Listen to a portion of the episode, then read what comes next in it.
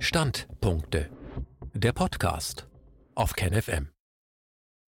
Corona-Untersuchungsausschuss Teil 37 oder 15.1 Majestätsbeleidigung oder notwendige Prüfung. Ein Standpunkt von Jochen Mitschka. In der Corona-Ausschusssitzung Nummer 15 vom September 2020 wird das Thema Corona-Trance – Hypnose, Rituale, Angst und Wege raus aus der Traumakrise behandelt.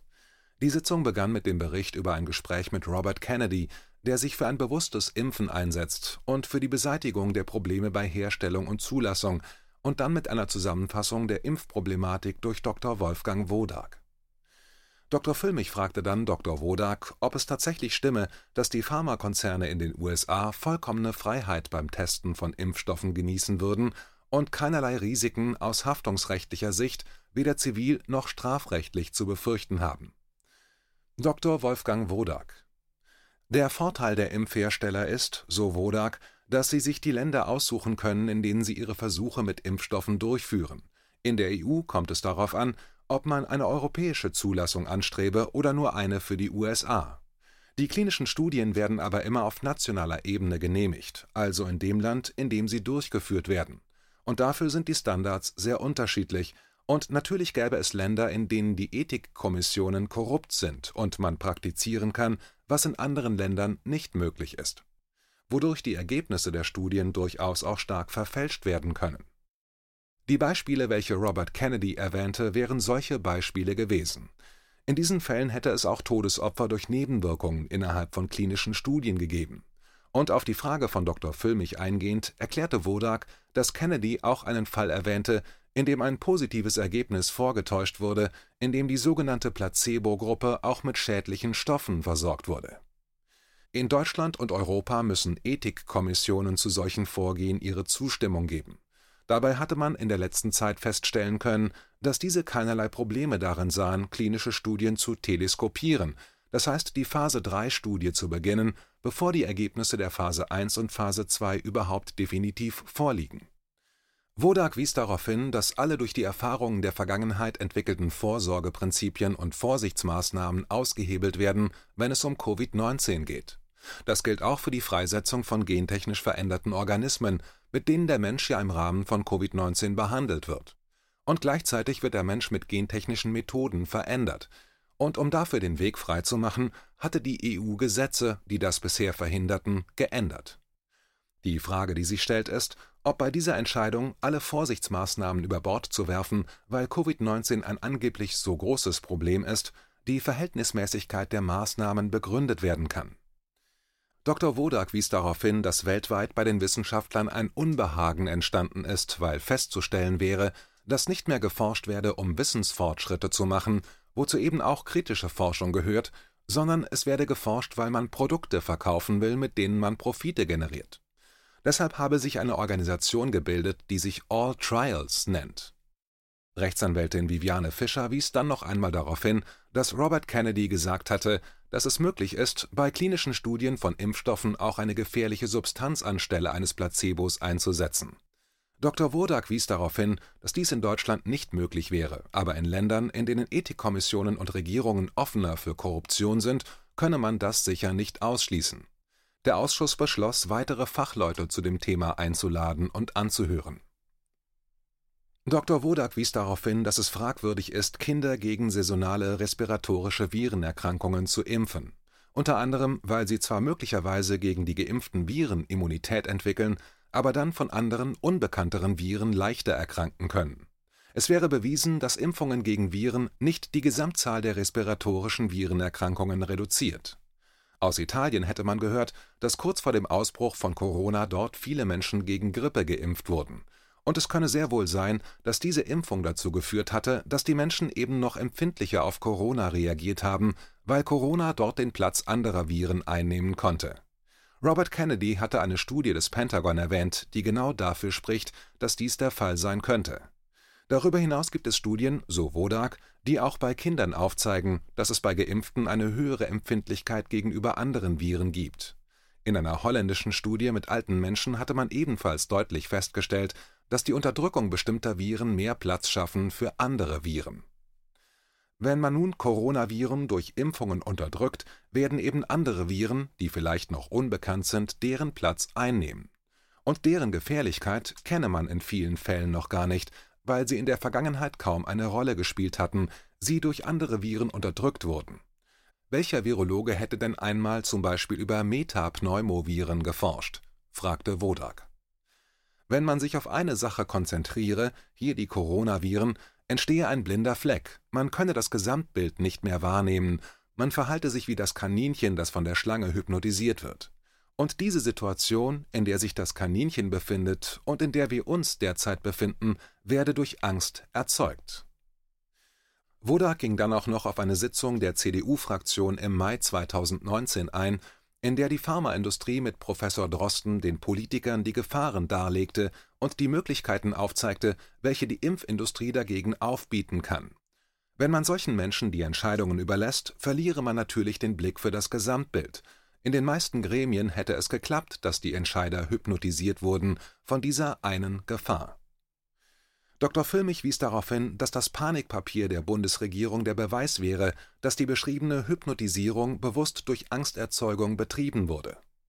Dr. Wodak bedauerte, dass er 2002 als Bundestagsabgeordneter dazu beigetragen hatte, im Rahmen der SARS-Epidemie in China, dass die Welt das Problem als ein globales angesehen hatte. Damit wäre der Startschuss gegeben worden für die späteren Aktionen wie Vogelgrippe und Schweinegrippe und jetzt eben die Corona-Hysterie. 2005 wurden internationale Gesundheitsvorschriften übernommen und verschärft in Bezug auf Ereignisse, die man dann Pandemien nannte. In Deutschland können auf Landesebene die Behörden die Überlastung des Systems feststellen und den Katastrophenfall erklären.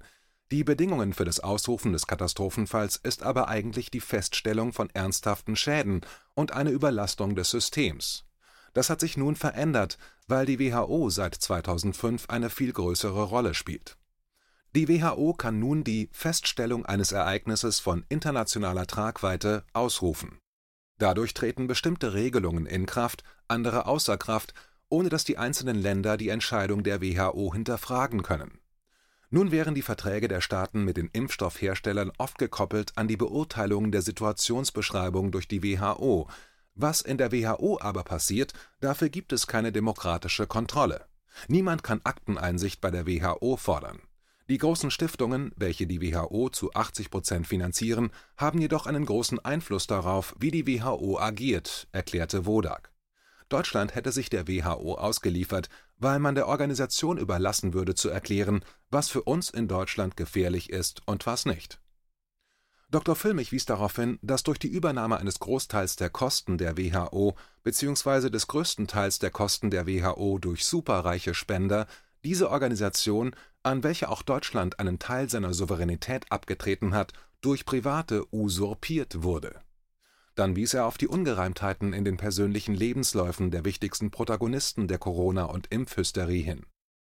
Er wies auf die umstrittenen akademischen Grade von Drosten hin, auf die Tatsache, dass Wieler ein Tierarzt ist, aber auch auf die persönlichen Hintergründe des WHO-Präsidenten, der kein Arzt, sondern Philosoph ist der sich eigentlich im Zusammenhang mit einem Genozid verantworten sollte.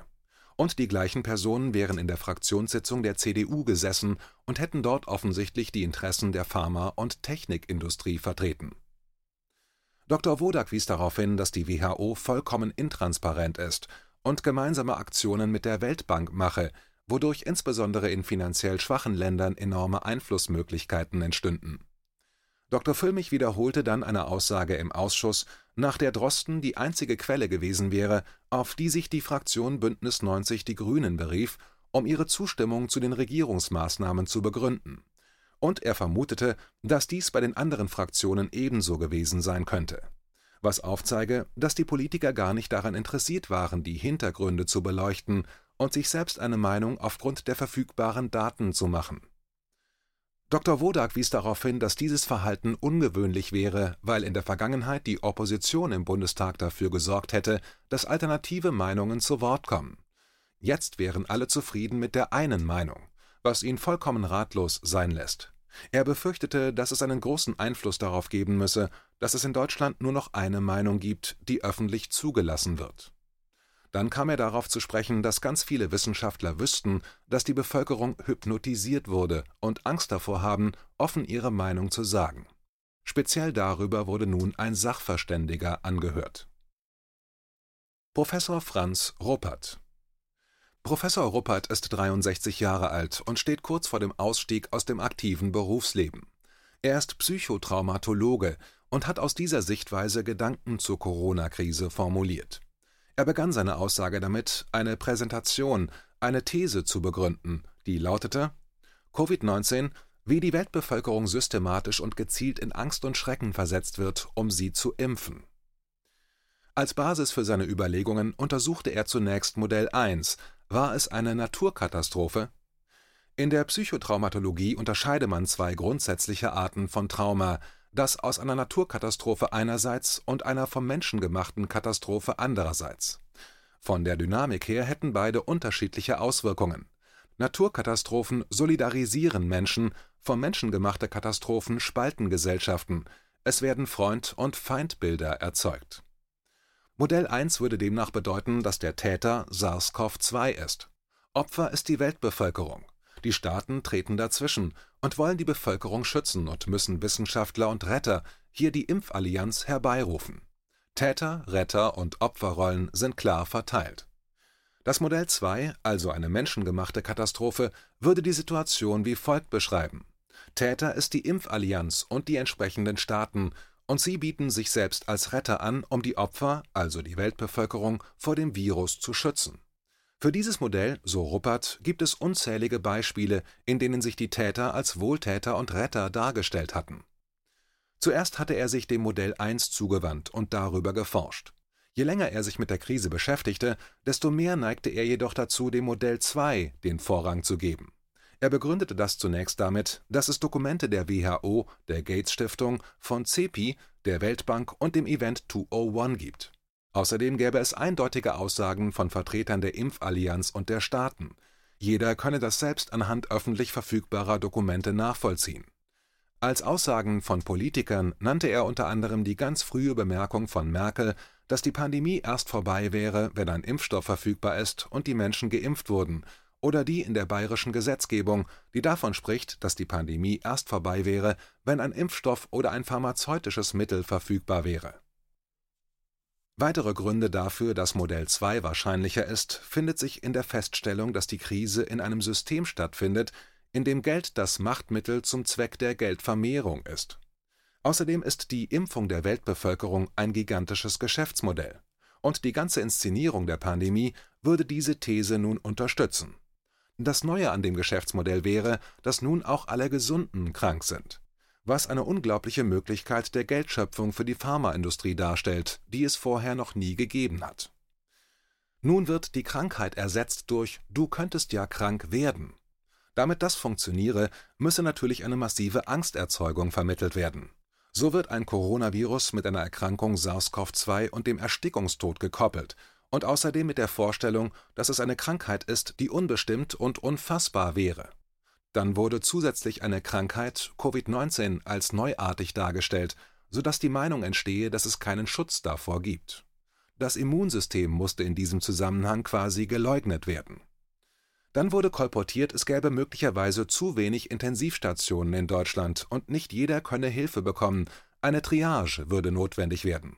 Die Infektionen würden exponentiell und ständig ansteigen, die Zahl der Corona-Toten wäre extrem hoch die Ansteckung verlaufe auch asymptomatisch und schließlich sei Ansteckung immer und überall möglich, sowohl in geschlossenen Räumen als auch im Freien. Jeder könne jeden anstecken, auch Kinder, Erwachsene. Man könne sich auch wiederholt infizieren und jeder sterben, nicht nur Schwache und Alte. Professor Ruppert verglich es mit einer Hitchcock-Inszenierung von Panik und Angst. Das Ziel wäre, dass sich jeder bedroht fühlt. Das Virus wurde dann auch verkörperlicht obwohl man es mit bloßem Auge nicht sehen kann. Es wird in allen möglichen Farben als Bild symbolisiert. Dadurch, dass man Maske tragen muss, Abstand halten soll und sich ständig die Hände wäscht, wird das Virus allgegenwärtig. Das Tragen der Maske hätte noch eine zusätzliche Raffinesse, weil das Tragen der Maske reale Atemnot und Erstickungsgefühle erzeugen würde, also das, wovor die Menschen als Ergebnis der Virusaktivität geschützt werden sollen. Etwas, das keine Realität hat, soll nun in Realität spürbar sein. Die Dramatik der Virusgefahr werde durch Lockdown versucht glaubhaft zu machen. Der Gedanke wird erzeugt, dass man das doch nicht machen würde, wenn die Gefahr nicht so riesig wäre. Das gleiche gelte für die Einschränkung menschlicher Grundbedürfnisse Atmen, Nähe, Freiheit, Sicherheit. Alle müssten die größtmöglichen Opfer bringen. Dadurch wird der Eindruck erzeugt, dass Corona so gefährlich sein muss, sonst würde man diese Opfer doch nicht verlangen. Dann werde mit dieser Angsterzeugung und den Maßnahmen eine persönliche Ohnmacht erzeugt, gleichzeitig die Hoffnung auf Erlösung von außen und damit die Akzeptanz der pharmakologischen Maßnahmen, also von Impfungen und Medikamenten. Wenn die Weltbevölkerung an diesen Prozess gewöhnt ist, könne er später beliebig oft abgerufen werden. Nach der Pandemie ist vor der Pandemie oder was man sonst noch so alles aus diesem Zustand machen könne. Dann erklärte Professor Ruppert, warum die Angsterzeugung so wirksam ist. Sie komme von höchster gesellschaftlicher Stelle, wird scheinbar mit wissenschaftlicher Expertise untermauert und es wird behauptet, schon das Anzweifeln wäre gefährlich und für alle riskant. So gehe es eigentlich um ein Glaubenssystem. Trotzdem hat man, weil die moderne Welt versucht, alles wissenschaftlich zu untermauern, mit viel Geld Forschungsaufträge verteilt und damit die entsprechenden Wissenschaftler auf die eigene Seite geholt. Es wäre hochinteressant zu beobachten, wie in den Medien erklärt wird, dass es so gefährlich ist, dass man nicht einmal anzweifeln darf, dass es das ist. Zitat: Wenn das einer anzweifelt, dann ist der mindestens so gefährlich wie der Virus selber. Zitat Ende. Die Medien wären in eine Art Kriegspropaganda eingestiegen, die täglich erneuert und verstärkt wird. Und ähnlich wie im Krieg wird auch Zensur ausgeübt. Wer das Covid-19-Narrativ anzweifelt, wird sozial ausgegrenzt als Leugner, Spinner, Extremist, Verschwörungstheoretiker. Wer nicht mitmache im Krieg gegen Corona, ist ein Feind der Gesellschaft. Es würde auch mit Belohnung gearbeitet. Wer mitmacht, bekomme Geld, erhält Karrieremöglichkeiten. Wer Geld verliert, bekommt Überbrückungsgelder. Das wäre klassische Verhaltenstherapie. Die einen werden belohnt, die anderen bestraft. Leugnern droht eine Strafe bis zur beruflichen Existenzvernichtung und letztlich auch körperliche Gewalt. Das hätte man bei Demonstrationen beobachten können. Professor Ruppert erklärte dann, warum die Angsterzeugung so wirksam ist. Sie treffe auf eine völlig unvorbereitete Bevölkerung, die durch eine Schockstrategie überwältigt wird. Außerdem gäbe es in der Weltbevölkerung bereits eine Vielzahl von Ängsten, dazu gehören Todes Existenz Verlust und Gewaltängste. Außerdem wären frühkindliche Traumatisierungen pandemisch verbreitet. Zitat Mit einer Corona-Pandemie wird einer traumatisierten Weltbevölkerung noch die Dornenkrone aufgesetzt. Zitat Ende. Die Folgen der Angsterzeugung wären eine Minderung der Lebensfreude, auch chronischer Stress das Erzeugen von Ohnmacht und Hilflosigkeit, was wiederum zur Traumatisierung führe. Und schließlich würden alte Ohnmachts- und Hilflosigkeitserfahrungen zu einer Retraumatisierung führen. All dies führe schließlich zu körperlichen Erkrankungen, aber auch zu psychischen Störungen wie Depressivität und Suizidalität. Es gäbe eine Entsolidarisierung in der Gesellschaft, die zunehmend gespalten werde, eine Zerstörung der wirtschaftlichen Grundlagen und schließlich die Erzeugung einer politischen Instabilität. Es gäbe die interessante Dynamik, dass, wenn die Opfer sich wehren, die Täter die Opfer selbst zu Tätern abstempeln. Diese Täter-Opfer-Dynamik ist allgemein bekannt. Außerdem gibt es nach Professor Ruppert die weitere Dynamik, dass die Opfer sich nicht ausnahmslos als Opfer sehen würden. Es wäre peinlich, sich als Opfer zu sehen. Deshalb identifizieren sich Opfer oft mit den Tätern. Als Beispiel erwähnte Professor Ruppert, dass der Impfzwang erst ganz am Schluss als solcher benannt werden wird. Bis dahin wird man diesen scheibchenweise mit anderen Begriffen einführen, weil es dann für die Opfer auch leichter ist, das Narrativ anzunehmen und sich nicht als Opfer eines Impfzwangs zu sehen. Am Ende stehe eine politische Instabilität, was einerseits zu einer Schwächung, aber auch zu einer Stärkung des bestehenden Systems führen kann. Man müsse sich fragen, welche Langfristperspektive diejenigen im politischen System haben, die darin so eifrig mitarbeiten. Dann stellte Professor Ruppert die Frage, wer denn so massiv als Täter in Frage kommt und solche Ängste erzeuge. Als Antwort nannte er Personen, die selbst frühkindliche Ängste in sich abgespalten hatten, solche, die selbst das erlebten, was sie jetzt anderen zumuten und antun, und schließlich jene, die sich weigern, sich mit der eigenen Biografie zu beschäftigen. Es gäbe eine Dynamik, die er immer wieder in seiner Praxis erlebe, nach der Opfer, welche sich gar nicht als solche erkennen, später unbewusst zu Tätern werden. Als Wissenschaftler sieht Professor Ruppert im Unterschied zum moralischen Denken, das mit Unschuld und Schuld argumentiert, stattdessen lediglich Ursache, Bedingung und Wirkung. Zurück zur Corona-Thematik erklärte er dann, dass die eigene Destruktivität auf ein Virus projiziert werde. Und bei den Entscheidern in höchsten Positionen komme dann noch die narzisstische Überhöhung hinzu, ich rette euch. Wie es weitergeht. In der nächsten Zusammenfassung wird die Aussage von Professor Ruppert abgeschlossen und anschließend Professor Dr. Michael Hüter zu Wort kommen, der auf Fragen des Ausschusses antwortete. KenFM ist crowdfinanziert und unabhängig. Leiste deinen Beitrag zu freier Presse und unterstütze unsere Arbeit finanziell. Wenn du zukünftig keine Beiträge verpassen willst, abonniere den KenFM Newsletter und installiere dir die KenFM App für iPhone und Android. Weitere Informationen auf kenfm.de/support. Hallo Community. In diesem Video möchten wir euch das Thema Bitcoin ans Herz legen. Wir werden euch erklären, was Bitcoins sind, wie man damit bezahlen kann und welche Bedeutung diese Währung für KenFM hat. Viele von euch haben sicher schon von Bitcoin gehört oder nutzen es sogar privat. Wie ihr KenFM mit Bitcoins unterstützen könnt und warum das für uns aktuell sehr wichtig ist, verraten wir euch jetzt. Das ist ein Bitcoin. In Wirklichkeit existiert so ein Bitcoin aber gar nicht. Es gibt ihn nur virtuell im Internet als digitale Währung in einem digitalen Konto. Bitcoin ist eine sogenannte Kryptowährung, die bekannteste weltweit. Man kann damit via Computer oder Smartphone einkaufen, spenden oder sich gegenseitig Bitcoins zuschicken. Bitcoins kann man wie Währungen oder Edelmetalle zum aktuellen Wechselkurs kaufen, verkaufen oder von Freunden zugeschickt bekommen. Einzige Voraussetzung ein E-Wallet, zu Deutsch eine elektronische Geldbörse. Das ist ein Account oder Konto, über das man Bitcoins empfangen oder versenden kann. Wie ihr wisst, nutzen auch wir bei KenFM schon seit ein paar Jahren Bitcoin, damit wir im Notfall auch finanziell unabhängig bleiben können, zum Beispiel von Banken, die uns nicht mehr mögen. Da viele Banken mit unserer Berichterstattung nicht einverstanden sind und nicht im Zusammenhang mit KenFM genannt werden möchten, kam es in den letzten Monaten so weit, dass uns gar keine Bank mehr mag. Weshalb wir leider damit rechnen müssen, vom kompletten IBAN-Zahlungsverkehr ausgeschlossen zu werden. Deshalb der Appell an euch, Beschäftigt euch jetzt schon mit der Funktionsweise von Bitcoin, damit ihr uns auch im Notfall trotzdem weiter unterstützen könnt. Alles, was ihr dafür tun müsst, ist, eure bisherige Unterstützung in Euro einfach in Bitcoin an uns zu senden. Dazu legt ihr einfach eine kostenlose E-Wallet an, wandelt einen Betrag eurer Wahl in Bitcoin um und sendet uns diesen an unseren Bitcoin-Account. Den Link findet ihr unter jedem unserer Beiträge sowie unter diesem Video. Alternativ dazu könnt ihr aber auch diesen QR-Code mit eurem Smartphone scannen.